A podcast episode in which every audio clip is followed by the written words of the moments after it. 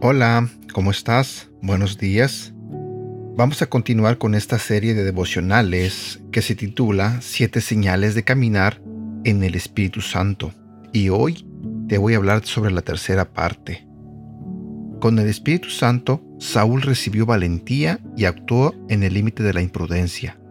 Mató sus bueyes y envió un mensaje muy fuerte al pueblo de Israel. Fue decisivo y audaz y valiente.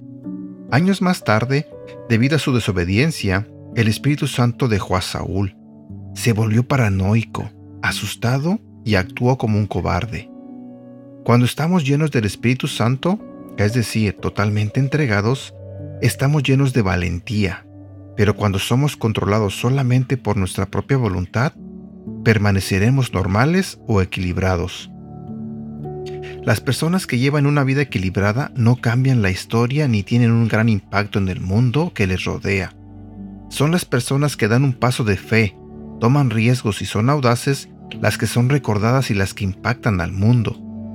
En aquel entonces, cuando el rey Saúl estaba jugando a lo seguro, esperando 40 días a que Goliat hiciera su primer movimiento, David entró en la escena, sin experiencia militar ni palabra profética para luchar contra un gigante se lanzó a la batalla contra Goliat.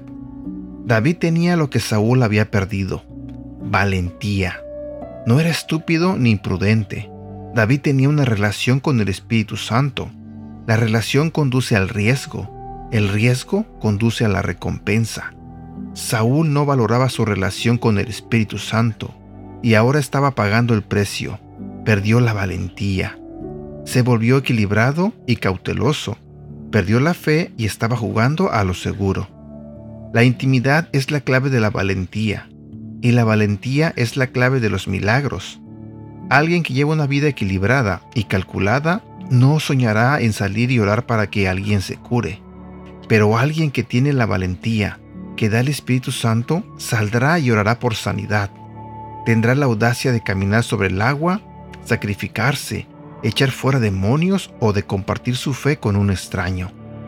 Si no das un paso al frente y te arriesgas, no habrá posibilidad del éxito.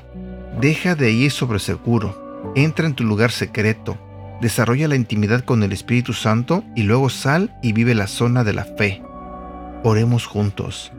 Espíritu Santo, te pido que reemplaces el miedo dentro de mí con una fe fuerte. En el nombre de Jesús. Amén. Versículo para recordar. 1 Samuel capítulo 16 versículo 14. El espíritu del Señor se apartó de Saúl, y en su lugar el Señor le envió un espíritu maligno para que lo atormentara. Señor, te pido que bendigas la vida de la persona que escucha este audio en este momento, que le ayudes y abra su mente para que entienda de tu palabra y pueda aplicarlo en su vida. Te lo pido en el nombre de tu Hijo Jesús. Amén.